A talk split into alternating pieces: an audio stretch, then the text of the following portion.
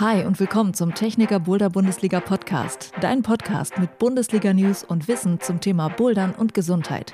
Immer neu an jedem Spieltag der Boulder Bundesliga. Ich bin Juliane Fritz und mit dieser Folge begleite ich dich auf dem Weg zum Bundesliga-Finale in Jena.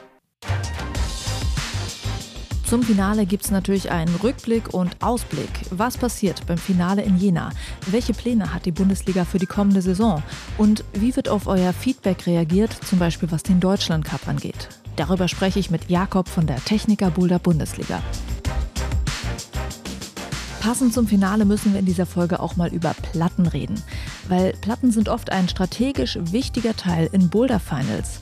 Alle Athletinnen und Athleten sind super aufgeregt, das Herz rast und der erste Boulder ist eine Platte, wo man ganz ruhig und bedacht vorgehen muss.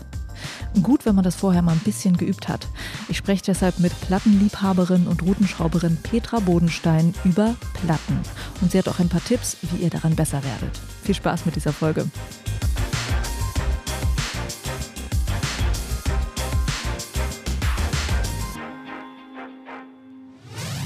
Das Ende der Techniker Boulder Bundesliga Saison 2022-23 ist nah. Ich spreche jetzt mit Jakob von der Boulder Bundesliga eine Woche vom großen Saisonfinale in Jena. Hi Jakob. Hallo Juliane, ich grüße dich. Nächste Woche also, ja, da ist das große Finale. Von welcher Arbeit halte ich dich eigentlich gerade ab, während wir hier reden? Was machst du, was organisierst du gerade? Äh, ja, da könnte ich dir jetzt 100 Sachen nennen. Vielleicht was, wo man beim Bouldern jetzt nicht so mitrechnet. Ich versuche gerade rauszufinden, wo die Rohre im Paradiespark äh, liegen, damit ich dort nicht aus Versehen einen zu langen Erdnagel reinramme. Wenn ihr die Zelte da von der Bühne aufbaut? Ganz genau so ist es. Da geht es um Lageplan, da geht es darum, wo dürfen die LKWs stehen, wo darf was abgeladen werden. Das ist auch eine Woche vor dem Event noch nicht ganz hundertprozentig äh, finito. Aber kriegen wir geregelt. Also macht euch keine Sorgen, ihr könnt vorbeikommen, wird alles dastehen. Okay. Ich persönlich habe auch eine ganz wichtige Frage. Ich habe ja vor, äh, vorbeizukommen, ne? weißt du Bescheid. Und ich würde gerne wissen, was es zu essen gibt, weil ich weiß, im letzten Jahr hatten ja leider Foodtrucks gefehlt. Das war so eine Nach-Corona-Pandemie-Situation, wo plötzlich alle wieder Events gemacht haben. Alle Foodtrucks waren dann irgendwie ausgebucht und ihr habt irgendwie keinen mehr abbekommen. Dieses Jahr ist es wohl besser. Was gibt es zu futtern? Die Leute können sich auf äh, wunderbare Fritz-Mitte-Pommes aus Jena freuen, auf äh, lecker Langosch vom Lelek. Äh, Getränke gibt es auch und lecker Eis für die warmen Temperaturen. Also diesmal ist für die Versorgung äh, gesorgt. Also yes, äh, Haken hinter, fürs Essen ist gesorgt. Und äh, das Event im letzten Jahr, muss ich ja sagen, ich habe es ja nur im Livestream gesehen, sah wirklich mega toll und auch professionell aus. Man hat gesehen, es hat richtig Spaß gemacht vor Ort. Die Bühne sah super aus, die Bühnentechnik.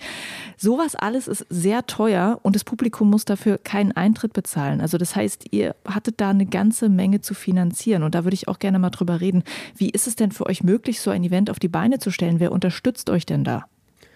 Ja, vielleicht muss man kurz vorschieben. Also, das ist sicherlich vielen Leuten nicht bewusst, aber auch wenn es äh, eine neue Halle nach der anderen in Deutschland gibt, ist jetzt der Kletter- und Bouldersport nicht der Bereich, wo wirklich extrem viel Kohle drin steckt. Die Teilnehmerzahlen wachsen, unsere Zuschauerzahlen wachsen auch. Trotzdem muss man immer eben genau gucken, wo kriegt man am Ende die Finanzierung irgendwie geregelt. Wir sind da froh, mit der Techniker Krankenkasse wirklich einen starken Partner zu haben, der diesen Sport unterstützt, muss man wirklich sagen, also auch die Entwicklung des Sports unterstützt und auch für das Finale wirklich nochmal äh, Mittel zur Verfügung stellt. Dann ist es total wichtig, dass man auch äh, eine Stadt hat, die einen da bestärkt. Also wir danken ganz herzlich der Lichtstadt Jena, dass wir hier in der Geburtsstadt der Bodo Bundesliga das Finale austragen können und dort wirklich auch von der Stadt äh, sowohl finanziell als auch logistisch unterstützt werden. Da geht ein ganz großes Danke raus. Und äh, man muss aber auch sagen, also ein großer Teil des äh, Finales wird durch die Liga selber getragen. Also die Mittel, die praktisch über die Saison eingenommen werden, werden wieder in die Liga reingesteckt und äh, ja, also ein großer Anteil ist auf jeden Fall Selbstfinanzierung auch mit dabei. Ist es, würdet ihr sagen, für die Boulder Bundesliga leicht, auf Sponsoren zuzugehen und auch für so ein Event Leute zu finden, die das finanzieren wollen? Oder dauert sowas lange? Hat, sind das lange Gespräche? Wie läuft das? Also auf Leute zuzugehen ist in der Regel kein Problem. Da schreibt man eine E-Mail oder hat äh, vielleicht sogar noch mal eine Telefonnummer irgendwie rausfinden können. In der Regel bekommt man aber tatsächlich keine Antwort oder eine Absage direkt oder ein Verschieben auf doch bitte im nächsten Jahr nochmal nachzufragen. Man muss also wirklich viele, viele Klinken putzen, damit man da Sponsoren auch gewinnt und die dann am Ende auch überzeugt. Die Bodo Bundesliga für alle, die die mitmachen, für die, die den Podcast hier hören. Schön, dass ihr mit dabei seid. Ähm, aber viele Sponsoren kennen die Bodo Bundesliga auch noch nicht. Und da muss man die natürlich erstmal von dem Konzept überzeugen, von äh, der Anzahl der äh, Zuschauer, Besucher, Teilnehmer überzeugen, dass sich das lohnt, hier auch mit einzusteigen. Und ähm, ja, dann dauert das schon mal mehr oder mal weniger lang, kann schon mehrere Monate dauern, wenn man Glück hat, dass man einen Partner hat, äh, wie bei uns jetzt Kletterretter, Bootbanana, äh, Mammut war ja auch wirklich lange mit dabei, Kleinpoles ist auch ein längerfristiger Partner. Jetzt dieses Jahr kam La Sportiva noch mit dazu. Und da freuen wir uns auch, dass wir praktisch da in der Kooperation auch die auch fortführen können. Das ist immer ganz gut, wenn man schon welche hat. Aber neue Leute zu aktivieren ist tatsächlich schwierig. Also falls ihr irgendwo in einer Marketingabteilung arbeitet, dann freue ich mich über euren Anruf oder über eure Mail. Also wir können da immer noch Unterstützung gebrauchen, freuen uns da über jeden Tipp. Mhm. Gehen wir mal weiter zu einem Thema, was äh, kontrovers war jetzt diese Saison. Normalerweise ist es ja so, dass ins Bundesliga-Finale die Leute einziehen, die das ganze Jahr über Punkte in ihrer Liga gesammelt haben und damit halt die Besten ihrer Liga sind und die sehen wir dann am Ende. Und dieses Jahr werden zwei Leute mit ins Finale kommen, die haben sich qualifiziert über den Deutschland Cup. Äh, die haben den Deutschland Cup gewonnen und sind mit einer Wildcard jetzt im Finale. Das sind dieses Jahr Jan Hoja und Helene Wolf. Und es ist ein oft genannter Kritikpunkt in dieser Saison, dass da eben zwei sehr starke Leute ins Finale der ersten Liga mitkommen, dort mitbouldern, die einfach schon qualifiziert sind. Die müssten jetzt auch gar nicht mehr bei der Qualifikation in Jena mitbouldern. Wie habt ihr diese Kritik angenommen. Was macht ihr denn jetzt damit? Ja, also bevor ich auf die Kritik eingehe, möchte ich ähm, vielleicht noch mal kurz auf die Deutschland Cups an sich eingehen und das Feedback, was wir für die Deutschland Cups bekommen haben. Und auch wenn es da hin und wieder mal eine Stimme gab, die gesagt hat, na, nee, gefällt mir nicht so, das äh, verändert die Liga zu sehr.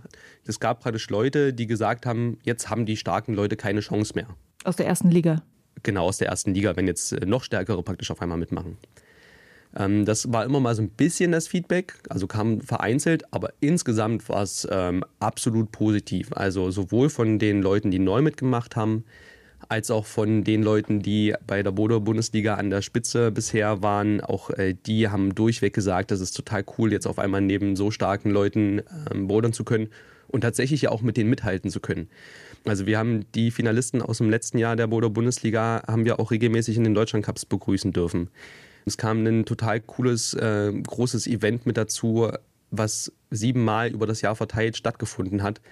Dadurch sind, glaube ich, so viele Leute mehr nochmal auf die Liga aufmerksam geworden und haben es genossen. Also äh, ja, das ist das, was mich hier bei dieser ganzen Arbeit, glaube ich, am meisten motiviert, einfach zu hören von den Leuten, was die für tolle Erlebnisse haben. Und äh, haben neue Freunde getroffen, haben neue Hallen kennengelernt, haben sich ganz neu für den Sport begeistert. Und je mehr Leute davon erfahren, desto glücklicher bin ich und desto besser läuft die Liga. Und ich denke, da tut der Deutschland Cup einen riesen Beitrag für, das zu ermöglichen. Und jetzt geht es nochmal um die Wildcard. Und da gibt es natürlich absolut berechtigte Kritik. Wir haben die Wildcard eingeführt mit ähm, dem ja, Wissen oder mit dem Plan, das Bundesliga-Finale wie auch im letzten Jahr stattfinden zu lassen. Wenn ich im Session-Modus starte, so wie im letzten Jahr, spielt die Platzierung, mit der ich in das Finale starte, eine sehr große Rolle. Es macht einen sehr großen Unterschied, ob ich auf Platz 6 starte oder auf Platz 1, weil die Versuche nicht mitgezählt werden und damit ähm, der Callback bei Gleichplatzierung relativ schnell auf die Platzierung eben geht über den Deutschland Cup und den damit verbundenen internationalen Modus, das heißt vier Minuten pro Boulder, jeder ist für sich an den äh, Bouldern, gab es auch sehr viel Feedback und die Leute haben gesagt, das möchten wir gerne auch für das Boulder-Bundesliga-Finale so haben. Im internationalen Modus, wenn die Versuche mitgezählt werden, ist dieser Callback eigentlich relativ irrelevant. Also es ist relativ egal für das Top-6-Finale, ob ich auf Platz 6 oder Platz 1 starte. Die Finalisten mit der Wildcard hätten die Quali mitnehmen können und sich darüber ähm, ein bisschen besser qualifizieren können und einen besseren Startplatz haben können am Ende. Und wir sind davon ausgegangen, ja, das werden die Leute auch machen. Dann haben wir gesagt, okay, wir machen das im internationalen Modus. Damit ist der Startplatz nicht mehr so wichtig. Wir haben aber auf die Kritik reagiert. Ähm, ich habe mit Helene und Jan auch nochmal privat darüber geredet. Jan und Helene werden ebenfalls im Halbfinale starten und bekommen zum Start vom Halbfinale die Punkte des aktuell Sechsplatzierten gut geschrieben. Sie starten also gleich platziert mit dem jetzigen Sechsplatzierten und müssen sich dann auch nochmal im Halbfinale beweisen und an den zehn Halbfinalrouten äh, sich für das ja, Top-6-Finale qualifizieren. Ich denke, das ist für die beide auf jeden Fall drin, aber die beide werden jetzt nicht äh, komplett entspannt ins Finale starten, nachdem die anderen schon zehn harte Routen in den Fingern haben. Das ist also äh, jetzt die Möglichkeit für euch, dieses Jahr noch auf die Kritik zu reagieren. Wie wollt ihr nächstes Jahr mit diesem Thema äh, umgehen, das ja im Prinzip so eine, ich sag mal, Vermischung vom Deutschland Cup und der ersten Liga stattfand? Wildcard soll es eigentlich auch im nächsten Jahr geben. Wir sind tatsächlich noch am Überlegen, wie wir das genau ausgestalten. Auch natürlich mit Blick darauf, können wir den Deutschland Cup weiter fortführen, was wir auf jeden Fall als Ziel haben. Ne, da müssen wir, haben wir ja vorhin schon besprochen, nochmal intensive Gespräche auch mit den Sponsoren führen. Und dann gibt es ja Ideen, zum Beispiel ähm, ein äh, Deutschland Cup Saisonfinale nochmal äh, stattfinden zu lassen. Also wie wird die Punkteverteilung sein? Kriegen jetzt nur die Top 6 bei jedem Deutschland Cup äh, Punkte in diesem Ranking oder vielleicht die Top 10? Werden dann am Ende nochmal die Top 30 Athleten aus dem Deutschland Cup eingeladen für ein zusätzliches Finale? Wird das Finale auf zwei Wochenenden vielleicht gestreckt? Und kriegt dann vielleicht der Sieger der Boulder Bundesliga eine Wildcard für das Deutschland Cup Finale? Wir sind hier ganz gespannt auf euer Feedback. Schreibt uns da gerne auch eure Ideen und eure Wünsche und äh, werden da am Ende denke ich, für die nächste Saison ein Konzept vorstellen können, äh, was alle überzeugt. Und wer weiß, vielleicht gibt es ja auch irgendwann äh, für den Bodo Bundesliga-Sieger äh, und Siegerin und für die Deutschland Cup-Sieger äh, die Wildcard für die deutsche Meisterschaft oder für ein IFSC-Event. Mal sehen, wo die Liga da noch hingeht. Okay, das sind jetzt schon die Zukunftsvisionen quasi. Auf jeden Fall, ja. ja, sehr cool. Ja, also wer hier mithört äh, in die Richtung und äh, da Connections hat, meldet euch bei der Boulder Bundesliga. Alle DAV-Verantwortlichen bitte einmal melden. Wir freuen uns über die zukünftige Zusammenarbeit. Und äh, es gibt noch eine Neuerung in der nächsten Saison, die, glaube ich, vielen Menschen entgegenkommt, für die bisher feststand, Boulder Bundesliga, das ist mir eigentlich viel zu viel hin und her reisen. Was passiert in der nächsten Saison, um die Fahrten zu Spieltagen so ein bisschen zu reduzieren? Ja, und hier muss ich vielleicht mit einem ganz großen Missverständnis auch aufräumen, als äh, ja 13 Spieltage jetzt auf einmal da stand. Das ist nämlich die Änderung, ne? Das muss man nochmal sagen. Das ist die Änderung, genau. Also von, wir gehen von 11 auf 13 Spieltage hoch. Als das feststand, haben manche nicht mitbekommen, dass es vier Streichergebnisse gibt. Aber jetzt äh, ihr könnt alle ganz beruhigt sein. Es gibt 13 Spieltage und vier Streichergebnisse. Das heißt, ihr könnt euch die Saison viel individueller gestalten und ähm, ja, ganz gezielt aussuchen, welche Hallen sind denn bei mir in der Nähe. Und da kann sich jemand aus dem Süden wirklich vier Stationen aus dem Norden sparen und andersrum also dadurch werden die Fahrtwege einfach deutlich eingekürzt. Ihr seid dort ein bisschen flexibler. Und wer trotzdem motiviert ist und einfach Bock auf Bodo Bundesliga hat, der hat nämlich nicht nur elf, sondern 13 Stationen, bei denen er Spaß haben kann. Also ich denke, es lohnt sich für alle, für die Top-Motivierten bei jeder Station und eben für die Leute, die da ganz äh, effektiv arbeiten wollen. Okay. Jakob, äh, das also ähm, erstmal der Ausblick jetzt auf das finale Wochenende, aber auch schon auf die nächste Saison. Und jetzt äh, mach einfach weiter damit äh, zu gucken, wo du im Paradiespark in Jena irgendwelche Haken in den Boden hauen kannst. das mache ich. Okay, mach's gut, danke dir. Tschüss, Juliane.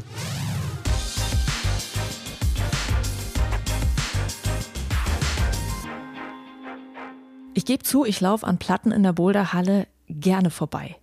Das Thema hat sich mir bis heute noch nicht so ganz erschlossen und natürlich bin ich deshalb auch nicht gut in Platten. Das heißt, wenn ich dann mal eine Platte machen möchte, dann scheitere ich natürlich daran und meine Abneigung gegen Platten bestätigt sich direkt wieder. Es ist also ein Teufelskreis.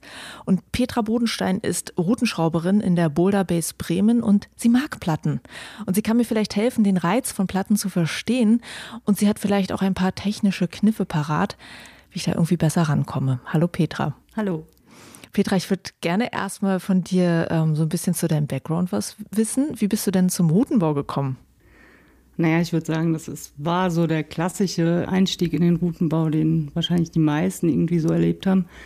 Als ich angefangen habe zu bouldern, bin ich ziemlich schnell ähm, sehr intensiv eingestiegen in den Sport und habe entsprechend viel Zeit in der Halle verbracht und dann auch irgendwann so die ersten Kontaktpunkte zu Routenbau gehabt, fand es spannend, habe dazugeschaut und habe das dann so oft es ging quasi getan, dass ich beim Testen noch was mitgekriegt habe oder einfach, wenn ich frei hatte, den Tag in der Halle verbracht habe, um, bis ich dann irgendwann mal gefragt habe, ob ich mal so einen Tag einfach mitlaufen kann, mir das einfach mal angucken kann. Und das war dann möglich und dann habe ich das gemacht und ich glaube, das war so ein bisschen der Einstieg. Irgendwann durfte ich dann einen Boulder schrauben und bin da quasi so reingerutscht. Und du bist ja auch inzwischen Routenbauchefin. Ja. Wie wird man denn dann Routenbauchefin? Ist das, weil man äh, sich so gut bewährt hat in der Halle oder wie war es bei dir? Ich glaube, es war ähnlich. Ich bin da auch so ein bisschen reingerutscht. Ich habe äh, in Teilzeit dann irgendwann angefangen, nachdem ich meinen alten Job gekündigt habe und habe mich entschieden, in der Boulderhalle einzusteigen, also beruflich. Und habe dann da angefangen, regelmäßig zu schrauben, aber auch ganz viel äh, rundrum in der Halle mitzumachen. Ich war viel beteiligt am Aufbau der neuen Halle. Ich glaube, ich kann ganz gut organisieren und ähm, checkern. Und irgendwie hat sich das so ergeben, dass ich dann auch im Routenbau ja so ein bisschen die, vor allem diesen Orga-Part übernommen habe und irgendwann wurde ich dann so betitelt. okay, cool. Und kommen wir zu den Plattenbouldern, ja. Findest du denn, dass Plattenboulder genug gewürdigt werden oder triffst du öfter mal so Leute wie mich, die eher so um die Platten drumherum schleichen? Ja, also ich, was heißt gewürdigt? Ich glaube, wenn man Platte mag, dann würdigt man die schon sehr. Ich glaube, es gibt einige Leute, die Platte meiden, ähm, weil es ja so eine sehr, ich würde sagen, eine sehr spezielle Kletterei ist. Mhm. Also es ist eine sehr technikbetont, sehr körperbetont und da muss man sich schon auch drauf einlassen wollen, glaube ich. Mhm. Und was findest du daran so gut? Im Prinzip genau das, glaube ich. Also so dieses technische Klettern, dieses körperbewusste Klettern, das manchmal so ein Millimeter an Bewegung macht dann den Go. Und du denkst im Nachhinein so, hä, wo war denn eigentlich das Problem? dass man wirklich über so Kleinstbewegungen und kleinste Körperpositionen so viel machen kann. Mhm. Siehst du jetzt, wo du sagst, die Kleinstbewegung, manchmal schaffe ich sowas und dann schaffe ich es beim zweiten Mal nicht mehr, weil ich mir wahrscheinlich nicht gemerkt habe, an welcher Kleinstbewegung das nun lag. Das ist so knifflig. Ja, das äh, kann ich.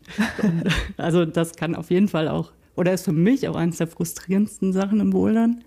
Ich kann ganz viel, mit ganz viel umgehen, aber was mir wirklich sehr schwer fällt, ist tatsächlich wenn ich Sachen geschafft habe und die wiederholen möchte und es klappt nicht mehr. Ja. Genau, aber dann ist quasi die Kunst, sich wirklich hinzustellen und zu gucken, hä, was habe ich denn eben gemacht? Warum ging das? Mhm. Und warum klappt es jetzt nicht mehr? Also wirklich zu überlegen, was, was war es? Manchmal mhm. hilft es auch, ein Video aufzunehmen und dann zu gucken, was habe ich gemacht. Was würdest du denn sagen, was macht für dich einen guten Plattenboulder aus? Also wenn es wirklich so auf so Kleinigkeiten, so Körperpositionen ankommt, die man finden muss, um die Bewegung machen zu können ein Stück weit, finde ich, muss eine gute Platte auch immer, also natürlich je nach Grad, in der die Platte geschraubt äh, ist, auch immer ein bisschen wackelig sein. Dass man wirklich, ähm, wenn man den, den Körper eben nicht richtig positioniert oder die Füße nicht richtig setzt, im Zweifelsfall auch wieder rausfällt und nochmal neu ausprobieren muss. Zu einer guten Platte gehört auch, dass man möglichst darauf achtet, dass es keine, keine Längenzüge gibt. Also dass große Menschen ähm, vielleicht die Krux der Platte gar nicht äh, als solche machen müssen, weil sie zwei Griffe weitergreifen können und dann die schwere Stelle übergehen können oder ganz wichtige oder die besonderen Züge auslassen können oder so. Das ist für dich immer so eine Frage. Ist das möglich oder ist das nicht möglich? Da hast du immer ein Auge drauf. Genau, das ist beim Testen immer ein ziemlich großer Fokus, irgendwie diese Züge zu entdecken und ähm, dann möglichst auch so umzugestalten, dass es nicht mehr geht. Wie gestaltet man das um? Macht man dann einfach den sozusagen den Griff schlechter? Naja, manchmal kann man schauen, ob man es dann wirklich von der Weite so reguliert, dass, dass auch diese Menschen, die Länge haben, nicht mehr ähm, einfach hingreifen können. Oder man muss den Zug vielleicht einfach komplett umschrauben oder ähm, davor den Zug so wackelig machen, dass, dass das Greifen aus der vor vorhergehenden Position eben nicht möglich ist, weil sie sonst zu wackelig wird. Mhm. Und ähm, wenn du einen Plattenboulder schraubst, hast du irgendeine Eigenart, wo man dann erkennt, das ist eine Platte von dir? Ähm, ja, ich glaube schon. Ich höre öfter mal, ah, das ist doch wieder so ein typischer Petra-Start. Wie geht der? Den gibt es an sich nicht, aber ich glaube, ich habe schon öfter mal knifflige Starts, dass man wirklich auch ähm, in die Startposition reinfinden muss. Ich finde, das macht manchmal schon auch was aus. Gerade weil es dann auch was ist, was in der ähm, erreichbaren Höhe ist und vielleicht auch Bewegungen, die schwer sind oder die man ähm, sich erarbeiten muss, in einer gewissen Höhe zu machen. Mhm. Wackelige Sachen ist ja für viele Menschen einfach auch mit Angst besetzt. Ja, das ist wirklich eine sehr gute Idee dahinter. Ich kenne auch solche Starts natürlich und es motiviert einen aber auch für den Rest des Boulders, wenn man so eine schwierige Stelle schon am Anfang geschafft hat und denkt so, yay, so, und dann kann man vielleicht mit dem Gefühl weitermachen. Genau. Es ist auch ein bisschen umstritten. Also es gibt auch Leute, die sagen, der Start muss quasi gut zugänglich sein, weil sonst fasst man den Boulder gar nicht erst an und es ist sinnvoller, die Züge erst danach zu bauen. Genau, das ist vielleicht, ja, vielleicht ist das so ein bisschen so ein persönliches Ding auch. Petra, dann ähm, machen wir mal weiter bei mir als Patientin in meiner Behandlung von der äh, Plattenphobie. Nee, so schlimm ist es auch nicht, aber nehmen wir mal mich als Person, die Platten eher meidet. Hast du eine Idee, was man mir als Einstieg empfehlen könnte, damit ich einen besseren Zugang finde?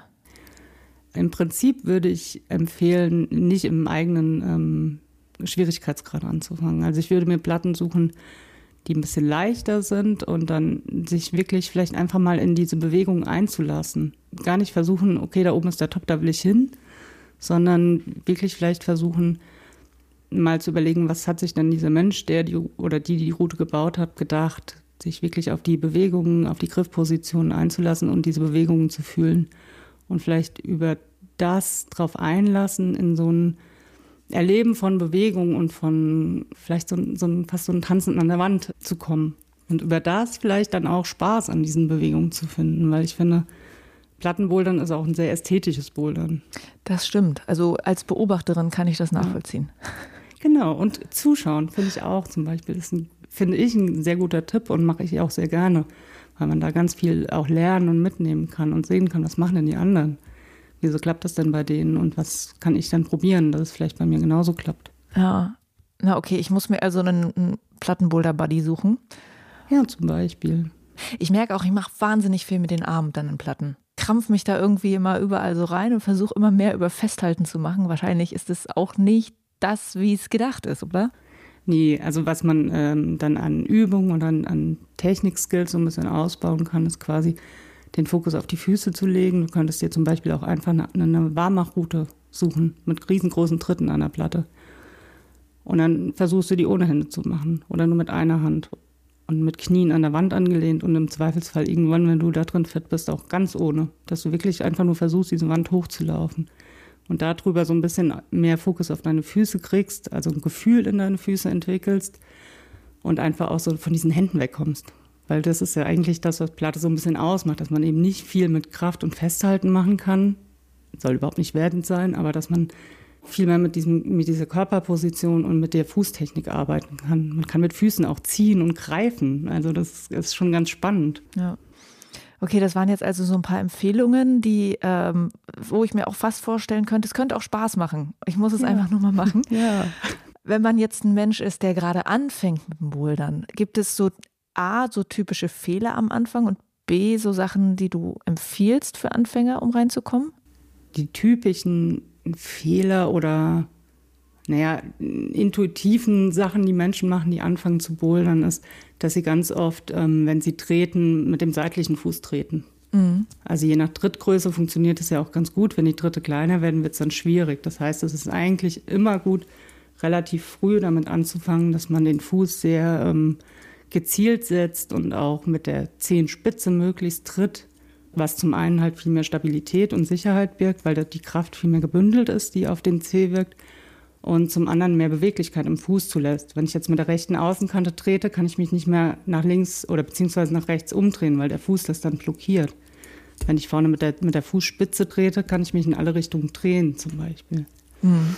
Oder wenn Menschen auf Volumen treten sieht man ganz oft, dass sie möglichst nah an der Wand stehen und oft auch seitlich den Fuß aufsetzen. Auch das ist intuitiv wahrscheinlich vollkommen okay, aber ähm, physikalisch halt nicht so sinnvoll. Weil mhm. an der mhm. Platte, wenn ich auf Reibung treten will, möchte ich möglichst viel ähm, Fläche, möglichst kraftschlüssig aufs Volumen bringen. Das heißt, ich versuche ziemlich frontal zur Wand zu stehen und möglichst viel Gummi quasi aufs Volumen zu bringen. Das heißt, ich senke meine Ferse ab, dass ich möglichst viel Schuhfläche drauf bringe und stehe vor allem auch in der Regel ziemlich weit außen von der Wand weg am Volumen, also eher an der Kante, wo man denkt so, oh, da will ich nicht hintreten, weil da rutsche ich schnell ab. Mhm. Aber dadurch kommt mein Körper quasi weiter oder habe ich mehr Platz für meinen Körper zwischen Füßen und der Wand und kann die, den Schwerpunkt mehr an die Wand bringen, mhm. was dann wieder dazu führt, dass ich nicht so schnell rauskippe. Genau, und du hast auch gerade den Begriff auf Reibung treten benutzt. Kannst du das nochmal kurz umschreiben? Was, was ist das?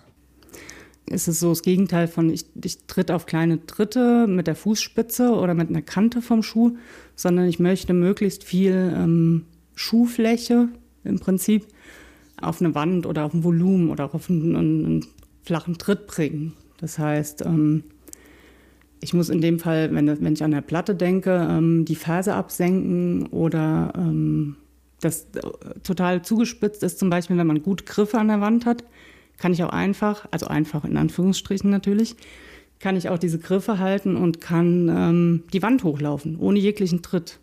An der geraden Wand oder an der Platte kann man quasi, wenn man gute Griffe hat und sich dazwischen klemmen kann, kann man auf Reibung eine Wand hochlaufen. Ja. Und da kann man ja in Klammern auch nochmal äh, das Schuhthema und ähm, mhm. das Sohlenthema vielleicht mit reinnehmen. An solchen äh, Stellen ist es wichtig, nicht, einen, nicht so einen harten Schuh zu haben, mit dem man nicht so gut dieses auf Reibung treten machen kann, sondern eher so ein weiches Schuhgummi. Genau. Machst du das auch? Wechselst du deine Schuhe? Ich trage tatsächlich vor allem weiche Schuhe. ja. weil ich ähm, es sehr mag, Gefühle in den Füßen zu haben. Also ich habe tatsächlich extrem weiche Schuhe. Das heißt, man merkt manchmal jeden kleinen Nöpsi an einem Tritt oder auch draußen am Fels die kleinen Steinchen oder so. Der Nachteil ist natürlich, der Schuh ist schnell, schnell verbraucht quasi. Mhm. Aber je weicher der Schuh ist, desto einfacher ist es natürlich auch, den Fuß nach unten durchzukriegen und möglichst viel Gummi auf ein Volumen oder auf, eine, auf einen Reibungstritt zu bringen. Und ähm, du hast jetzt schon viele Dinge genannt, die man machen könnte, um besser zu werden in Platten. Also so dieses Beispiel für mich, mach dir mal so diese Challenge und versuch mal einfach ohne Hände oder mit nur einer Hand ähm, an so einer Platte lang zu wandern. Und ähm, auch dieses Thema, wie trete ich dich mit dem Fuß auf? Gibt es noch Sachen, die ich trainieren könnte, um mich vorbereiten, vorzubereiten für Platten? Oder gibt es noch andere Techniktipps? Genau, also was man auf jeden Fall an der Wand neben dem sauberen Treten gut üben kann, ist tatsächlich, also so, ne, sauberes Treten heißt sehr gezielt treten, dass ich möglichst gleich den Fuß dahin setze, wo ich ihn haben möchte und nicht noch fünfmal umstellen muss und auch nicht erst an der Wand andocke und dann auf den Tritt runterrutsche.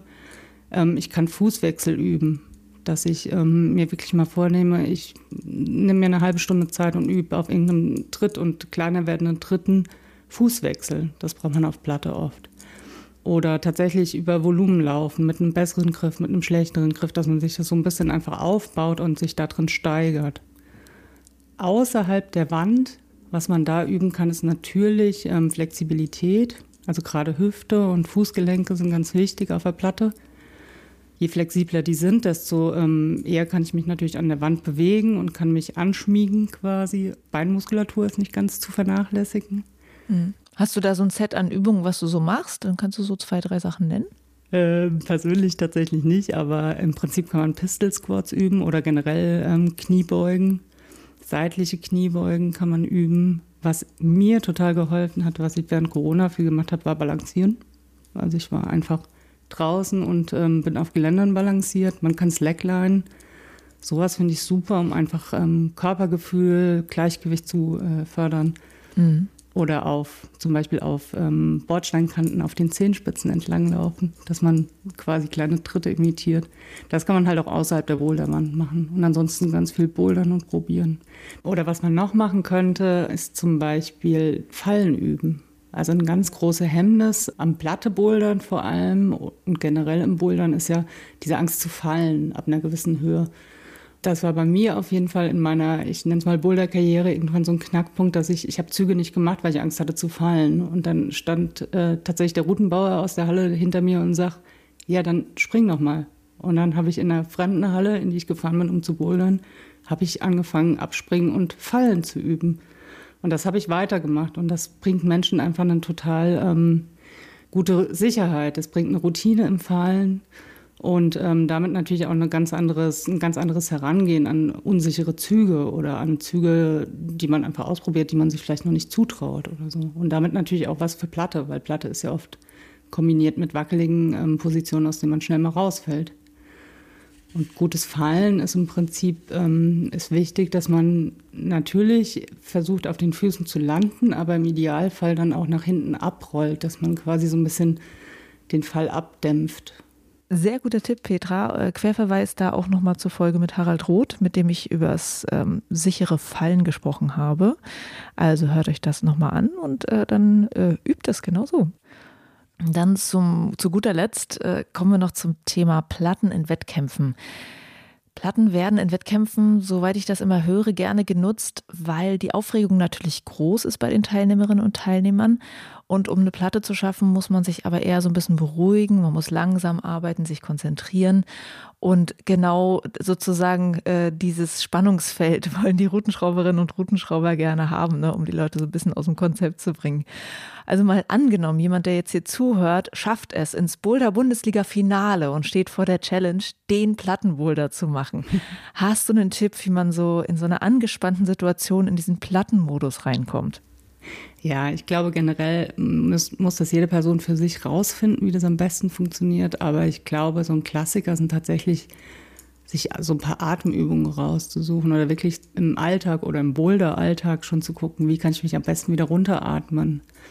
Was mir persönlich viel bringt, ist, mich gut vorzubereiten. Das heißt, ich putze, also sowohl die Platte als auch meine Füße, bevor ich in eine Platte einsteige. Was sinnvoll sein kann, je nachdem, ist natürlich ähm, vielleicht auch das Chalkback mitzunehmen, weil ich finde, diese Grundlagen, wenn ich irgendwie schmierige Tritte oder Volumen habe und ähm, rutschige Füße und dann noch schwitzige Hände kriege, äh, das spielt natürlich auch eine Rolle. Wie entspannt kann ich sein und wie sicher fühle ich mich da drin? Vielleicht so ein bisschen das. Über Putzen kann man natürlich auch immer schon ähm, Griffe und Tritte so ein bisschen wahrnehmen, ohne dass man sie berührt, was man ja im Finale dann nicht darf. Guter Tipp. Und dabei kann man ja auch gut atmen beim genau. Griffe und Tritte putzen. Vielleicht auch noch mal kurz vorher die Augen zumachen und sich dann voll auf den Boulder einlassen. Petra, danke für diese Einblicke. Sehr gerne. Ich hoffe, das hält jetzt noch ein bisschen länger, dass ich mich motiviert fühle, von dir die Platten zu probieren. Und dass ich das beim nächsten Besuch in der Boulderhalle wirklich mache. Ich würde mich freuen. Und falls du mal nach Bremen kommst, äh, nehme ich dich gerne mit an die Platte. Cool. Danke dir fürs Interview. Vielen Dank. Ja, das war's für diese Folge vom Techniker Boulder Bundesliga Podcast. Und jetzt wünsche ich euch mega viel Spaß beim Finale in Jena. Und die Learnings aus dieser Folge nicht vergessen. Die Bundesliga freut sich immer über euer Feedback, um die Liga noch besser zu machen, auch in der kommenden Saison. Und ein Ein- und Ausatmen vorm Plattenboulder nicht vergessen. Ich habe jetzt auch schon mal eine kleine Audio-Trainingseinheit für euch vorbereitet. Also.